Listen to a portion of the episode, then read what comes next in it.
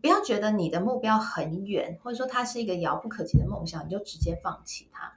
我觉得只要你慢慢的累积走一小步一小步，不给自己设限，好，不管说不定有一天你你就直接就达到了。我觉得我自己的经验就是这样。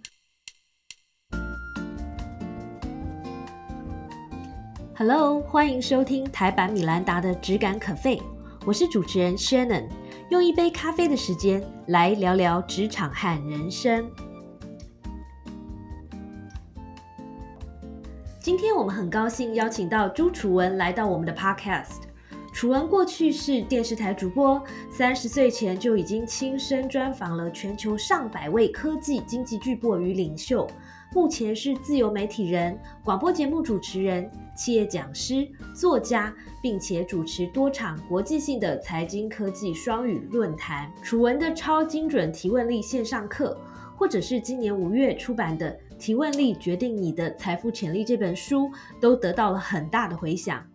今天很高兴能邀请楚文来喝一杯咖啡，和我们聊一聊提问的力量以及他的职涯故事。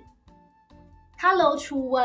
嗨，轩娜，Hello，听众朋友，大家好。哎，好久不见哦。对呀、我们是不是已经有？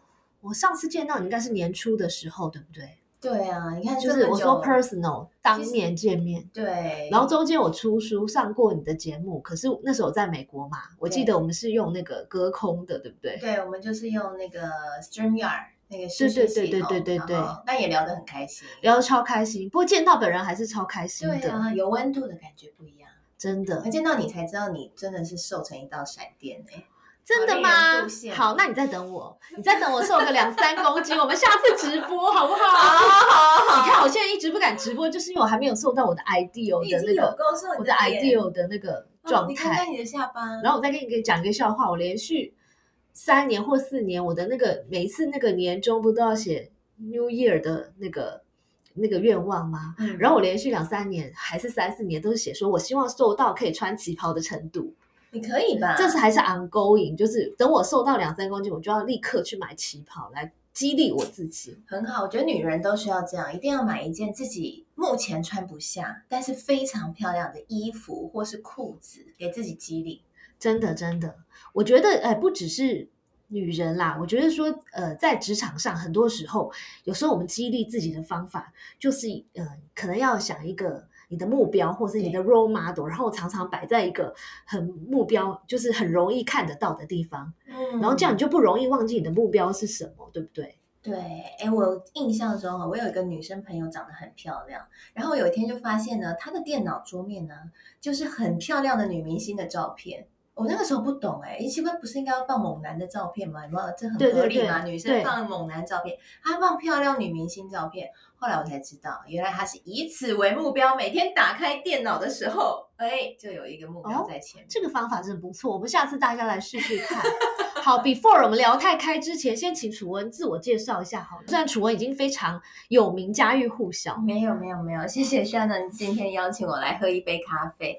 那听众朋友大家好，我是朱楚文，之前是在非凡电视台担任主播，那后来呢就离开电视台之后，就展开了自己的斜杠之路哦。那我同时在 IC 精英逐客广播科技领航家这个节目担任主持人，就是有走到广播这一块。那另外呢，也在主持网络节目《科技哪里》，这是一个科技娱乐性的节目。哦，这是一个新节目吗？对对对新节目，所以是在 Clubhouse 还是啊、在？在 YouTube 还有在公影院的 FB 上面都会播出。哦对，那每一集呢，我们就是聊一个有趣的科技的一个新趋势或新技术。像我们之前就呃有一集就是聊这个，你知道冰淇吃冰淇淋可以拯救地球。因为真的吗虾红素冰淇淋，这个虾红素的来源不是虾子哦，它其实是一种藻类。那这个藻类呢，其实是非常可以去吸那个二氧化碳的。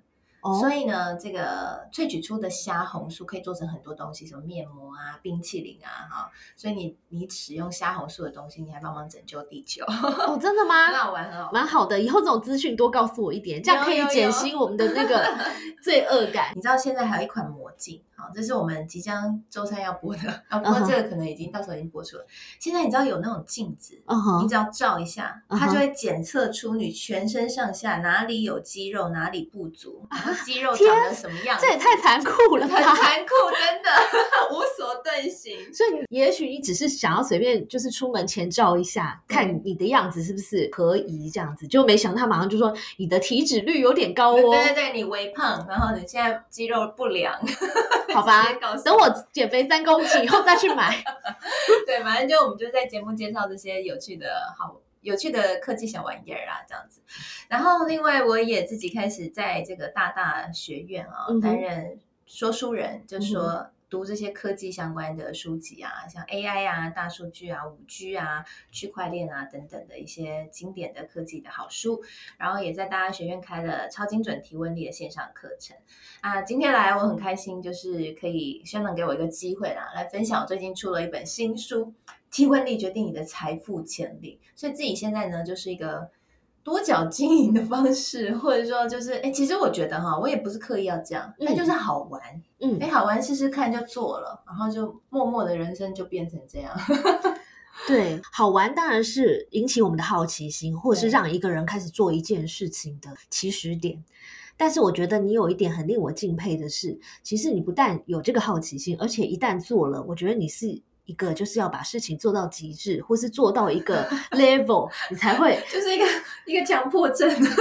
对对对，你蛮适合读我这本书。出卖我们的都是小细节，对，我叶配叶说真的，配，你你那这个就是我强迫症者看的，看了是不是很疗愈？你看，我看见一本书，我真的觉得写的超棒，因为我看了非常有共鸣，因为我自己就是一个，就是就是一个强就是一个细节细节控听起来比较好听一点。就做很多事情，我就会觉得，可能自己本身心里就有个要求，我就觉得如果我自己做，自己做完我不喜欢，我没有办法把它拿出去给别人没错看。没错，所以我一定要过得了我这一关。虽然我后来我发现我这一关的标准似乎比一般大众高一点，嗯但是呢，就是人的个性使然，也没有办法。嗯不过我觉得啦，对于我们这种人来说，就是如果你又好奇，又是一个好奇心很强，什么都想要尝试，然后你自己又是一个强强迫症，什么事都把它做好的人，我觉得对我们来说会有一个考验，就是嗯时间分配。对，好，这也是我今天想要请教一下轩的，因为我觉得你也超厉害呀、你各个角色哎、你看你开一间公司当老板，然后你又出书，而且你写书写超快，我听说你都是晚上陪小孩睡觉的时候一边用用手手机机写真的很夸张。哎、我跟你讲，我觉得用写手机写作，你可以试试看。我觉得很就是感觉，因为比如说，我不知道你，比如说你坐在电脑前面，你就觉得有一种、呃正襟危坐的感觉，好像我必须要各方面 prepare 好，然后我要进入一个就是我的心灵要进入某个境界，我才写得出来，嗯对不对？但是手机就很 casual，比如说我随便拿来，我都用那个记事本，然后就就就随便想到什么就写什么。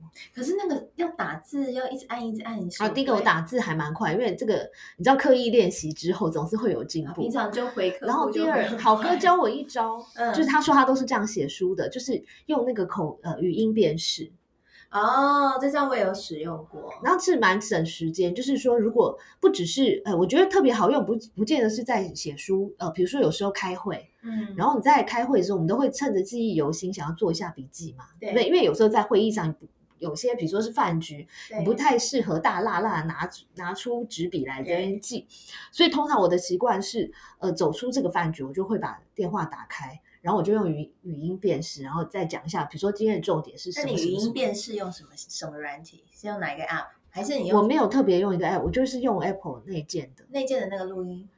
呃、就是用 Line？输入，哦，它输入，比如说你用记事本或是 Line 各种的 app，嗯，它都会有一个语音的选项，哦然后你就念念念，它自己就辨识，哦，这真的是很聪明的方法哎，就是节省时间啦。对，就是还蛮节省时间。对，所以刚好一开始就谈到这个话题，我才是想要这个请教你一下，因为坦白说，楚文珍是我见过这个少见的这个斜杠少女。少女，哦哟，你真好哟！对我刚刚才光是讲前面那一段，我舌头都打结，因为 因为 title 真的太多了。那我知道你还有因为你又住在新竹嘛，然后你还有两个超可爱的小朋友、小男生，两只那猴子，你是怎么 handle 的？怎么可以把一切？因为我常常看到你的那个粉丝页，你还在 share 什么今天又去动物园玩啦，然然后又还有一些非常这个非常甜蜜的一些居家生活。那你是怎么样可以把方方面面都顾得这么好呢？其实我没有觉得我顾得很好哎、我觉得我觉得脸书啊，它就是一个美化后的一个 平台。对，我们大家。对啊，分享的时候，大部分也会就是把开心的部分记录下来嘛。但你有看到我最近有一篇 po 文吗？嗯哼，我就是 po 那个蝴蝶倒在地板上，我说啊，忙了一打二完了之后，发现胡迪最懂我。所以我觉得其实本来人生就是这样，就是有有很开心、很很 happy 的时候，但是也有很累的时候。嗯，对啊，不瞒大家说，其实我现在的状态就属于有点累，因为就可是你还累的还蛮开心的，对吧？对，但是累的是开心，就是我觉得轩磊刚刚讲的很好，就是说我们人活着，或者说不管在工作上面，或是说自己的人生上面，你要有一个很明确、很清楚的目标。嗯哼，就当你有一个很清楚的目标就在那里的时候，中间我们会震荡嘛，哈，跟嗯股票一样会震荡。有时候好，有时候会遇到一些事，有时候会遇到一些意外，那可能会这样子稍微有些起伏。可是你知道你是往那个目标迈进，那那个过程你就比较能够去享受。嗯我我必须要这样讲。那其实我自己的目标我是很明确，因为我当初离开主播台的时候，嗯原因其实就是希望，我希望可以过一个可以兼顾家庭的生活。，OK，对，所以它其实是我一个很重要的人生的目标和价值，就是我觉得。呃，教育孩子很重要，然后我希望我能够陪伴他们成长。那以前在电视台的时候，因为那个时候也是除了要播新闻，我们还要跑新闻嘛，然后我那个时候还有帮那个一些节目做企划，然后拍一些外景节目，然后还要主持记者会啊、论坛，所以其实时间很满。虽然现在时间也很满，但是当时候是在组织里面，其实你就要配合他的上下班就比较没有弹性，对，吗？比较没有弹性。对对对，主要就是弹性。那我那时候离开之后，我在书里面有写到，就是是有一天啊，因为我先生他那时候到主科去工作，那我就那时候做了一个决定，就是举家搬到新竹，嗯因为我就我就做了一个考量，我觉得说家还是蛮重要的，嗯嗯我不希望是分隔两地，所以我就说好吧，那我通勤好了，所以我就当天立刻真的不但秀外慧中，对不对？就是一个贤妻良母，我老公都说我是一个侠女，他有天还做梦梦到什么什么世界末日，然后我跟他们讲说，你们都在那里多好，我出去应战，然后他就带着真的还蛮蛮像现实生活的，对不对？但我听完有点傻眼。好了，这个开玩笑，题外话。那那一天就是，我就当下就决定我要搬家，我就立刻上网找了一下住住的地方，然后我就立刻到新竹，然后我就签约了，然后我就 好有决断力哦我。觉得我蛮有决断，我觉得其实这个就是后来我发现我性格蛮适合斜杠创业，就是我发现你如果要出来自己做自己的工作，你要当一个老板，像 Shannon，你一定也是这样性格的人吧？我是属于呃不怕死，就是很多事情我我不会觉得我自己很有决断力或是什么，但是我觉得我是一个很多事情我都 tend to 想到美好的地方。就是要乐观，像我那个时候也是很乐观嘛，我觉得这样一定会更好，所以我就立刻做行动，然后就立刻去执行。对，你会觉得后来你会发现，就像当领导人的人就是要这样，对，我觉得呃，当然每一种每一种性格都有好有坏啦，嗯但是我们这种性格的好处是说，至少事情会做做做得成。对，容易，对对起码会往前。那那我知道，呃，有的时候一时冲动的做了一些决定之后，可能会嗯发现有未臻完美的地方，对，但是反正我就觉得，反正已经做了，那碰到问题就是在解再解决嘛决就好，边做边解决。对对对，我我也是这样想那。versus 呃，有一些人可能他是比较深思熟虑的，我觉得这个也没有不好，而且这是我们东方思想最崇尚的这个谋定而后动，有没有？嗯但是我觉得两者要稍微综合一下啦，会更好。对，但是我那个时候其实也不是一个冲动哦，嗯我那个时候其实是想了很久，最后我做了一个决定，我决定我要搬下去。其实我已经想了十天，然后搬下去会发生什么事情，不会办，呃，可能会有哪些挑战、机会什么的，我其实有想过一轮了，就是自我提问想过一轮，后来我就决定我我最重要的价值是什么，就是我我需要捍卫的是什么，那我决定选择的是我我我必须要。我我最后就做的决定就是要搬下去，因为我觉得那才符合我那个阶段的最重要的目标。那我就搬下去了，然后就解决了搬家的问题了，然后我就通勤。但就像你讲的，就是总是有一些意外。因为呢，我那时候就是原本就带着小孩，同学小孩的保姆还在台北，所以我就是带着他通勤去上班，然后再把他带回来。对，然后我觉得小孩就是意外的来源。就是有一天，因为我我有时候上班下班比较比较忙，然后比较晚或者比较早，那小孩就这样跟着我上上下下。那有一天我们大概八点多回到新竹，那他还没有吃饭，那时候他才一两岁，嗯，好可怜哦。对，所以他就一直哭，然后我就叫他不要哭，因为我在弄饭。那已经八点多，可是后来我就自己心里想，一个孩子他八点多还没吃饭，他哭他是正常的。问题是为什么我会？八点多还没给他饭吃，嗯哼，对，所以，所以我就当下觉得这样的这样的生活情况不行，所以我就再做一个 新的决定。后来我就想想想了以后，我就决定离开电视台，我要重新开始。OK，那从你做这个决定到你 actually 真的离开电视台，追求展开你的斜杠人生，中间隔了多久？已经你做了哪些的准备？嗯，包括心理建设等等的。其实没有很久哎，我我觉得那一次的决定确实是对我人生当中算是相对比较比较仓促一点的决定，因为我觉得我平常做事情是会想想清楚再做的人，但是妈妈的这个角色有时候就是孩子的眼泪或者是孩子他的一个需要，你就会。你就觉得不行不行，我什么我什么都我我一定要安慰我的孩子，就是那一刻我真的是我我必须说我是母爱大爆棚，然 后我就我就大概两天后我就去跟主管谈了。哦，对，那那我那个时候其实有想过说，那离开之后我可以做什么？但我那时候想了几个方向，可是我并没有拿到实际的 offer。但是我那时候因为我在电视台的时候后期已经开始在主持一些记者会啊论坛。那那个时候，其实客户反应还不错，就是会有时候会指定我，所以我那时候就想说，那 maybe 我出来了之后，还是可以继续靠这一块，然后先维持盈利。因为我现在已经在科技公司工作，其实他的收入是还 OK 的。对，那我的收入只要可以 cover 掉保姆的费用，我觉得短时间内先这个样子，先存钱，先把家安顿好，我觉得对我来说是 OK 的。那因为你知道，我们其实主持费。呃，要要 cover 保姆的费用，其实不会太难嘛。maybe 主持个几场就回来了，所以呃，我就我就决定先这样子去做。然后我有去想我的 SWOT 分析，就未来我可能可以做什么事。然后我去问自己说，那我到底离开电视台之后，我有什么样的能力？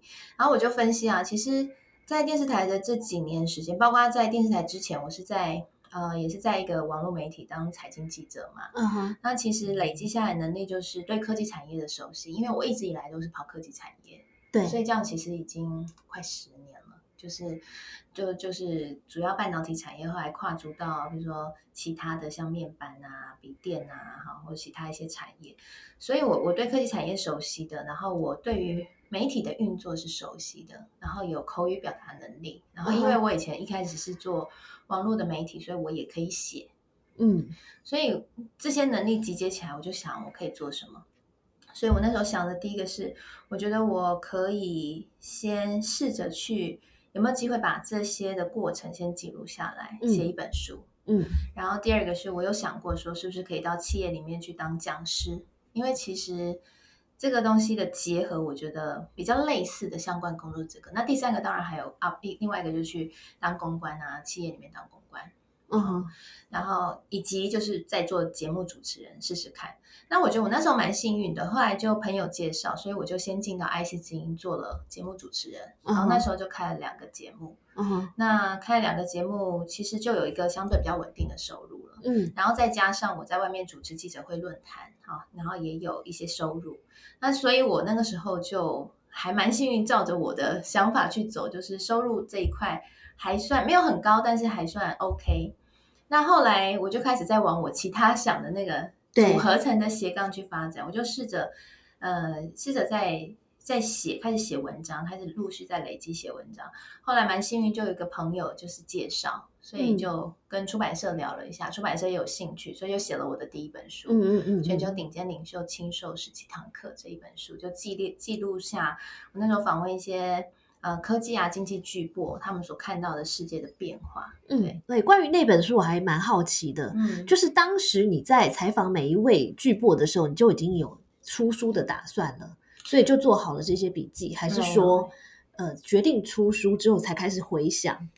我那个时候没有想到要出书，但是那时候因为有一些采访真的是很难得，就是这辈子很难会遇到的人，就是一些譬如像美国总统小布希的财经顾问啊，然后或者是像诺贝尔经济学奖得主啊，就是很很很 fancy 的人。呃，我其实职涯当中还有一个断点，是我生了第一个孩子。嗯，我生第一个孩子的时候，我有请孕假半年。那是你在电视台，在电视台的时候，已经已经当上主播了，然后我就去请孕假。等要请孕假半年的时候，我就有跟女人迷合作写专栏，所以我那个时候就有稍微把一些我觉得哎很值得分享的，就写在那个专栏文章上面。但那时候还没有想到要出书，因为我因为出书我觉得难度是高的，嗯，对不对？就是对于那当时候我来讲，就是它是一个梦想。嗯嗯嗯。那但是我觉得就是直癌就是这样，就是说，嗯，不要觉得你的目标很远，或者说它是一个遥不可及的梦想，你就直接放弃它。我觉得只要你慢慢的累积，走一小步一小步，不给自己设限，好。不管，说不定有一天你你就直接就达到了。我觉得我自己的经验就是这样。嗯，我是先写专栏文章，然后慢慢写。哎，结果出版社那时候的评估，我想他应该有去看我之前写的。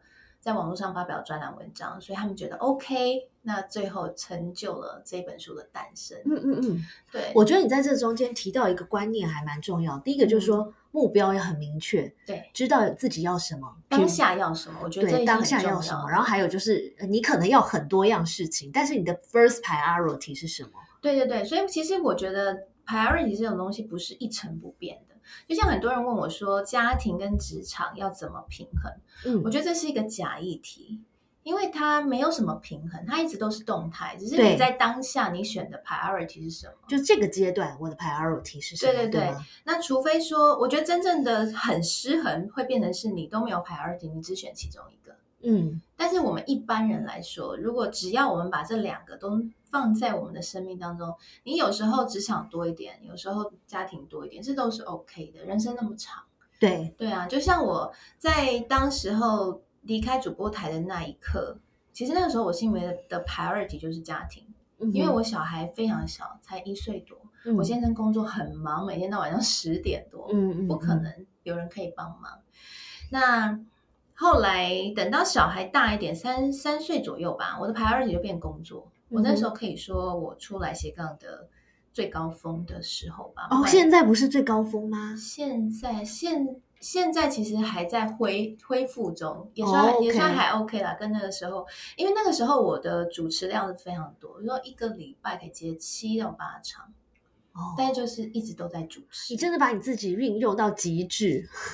对，那时候就觉得说，也也没有说有，我没有想到应用到极致，也就觉得每个都很有兴趣，那都是一个机会，那自己也可以做，然后又能赚到钱，那就去吧。嗯哼，对对对，那那现在就后来又生了老二，然后就归零。我觉得女人就是这样，你生产你就是要要牺牲点什么哈，但是我觉得也不用怕啦，因为我我生老二，我坦白说，就是我的客户就就少了很多嘛，因为你怀孕你不能接。接主持，那那你的客户一定会去找别人，找别人之后，他可能就习惯了，他就用了他了。对，那他他要再回来找你，这就有一个 risk。所以确实那时候就受到蛮大影响，然后就遇到 COVID nineteen，然后到现在，我觉得是是有慢慢的回稳。不过我觉得啊，就是如果说你的个性，好像我自己的个性，我我是一个会一直想方法的人。我不会让自己停着或闲着，所以我其实，在譬如像 COVID nineteen 期间，我们后来就在玩 Clubhouse。嗯哼，有有有。对，我在 Clubhouse 弄了一个科技财经午报。后来我发现这件这个节目啊，呃，帮助我很多。对，一方面是它很有意义，就是它可以我做这个节目，希望可以集结一些我在财经圈认识、觉得非常正派，而且在投资领域很厉害的达人来做一些。正面的分享，就是对投资理财和新闻解读的分享，不是报名牌，是真的让你看懂新闻。那时候我的理念是这样。那后来我自己在主持节目当中，就是跟听众啊有更多的深入的互动。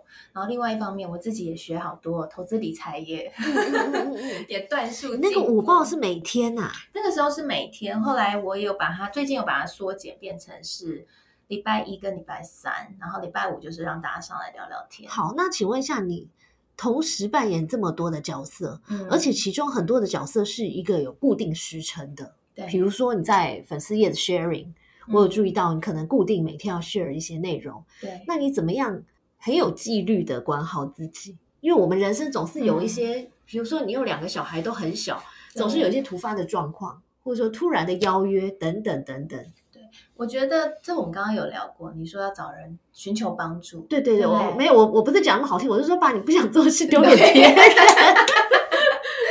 对我，我觉得我很认同你这一点。我我以前都什么事都一个人做，后来我我慢慢学会到一件事，就是寻求别人帮助，其实是一件很重要的事情，而且并不可耻。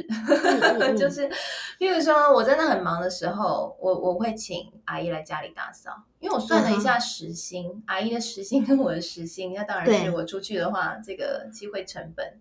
比较比较，而且阿姨还扫得更干净，对阿姨还扫更干净，而且她扫完不会生气，我扫完我可能会生气，对，太累了。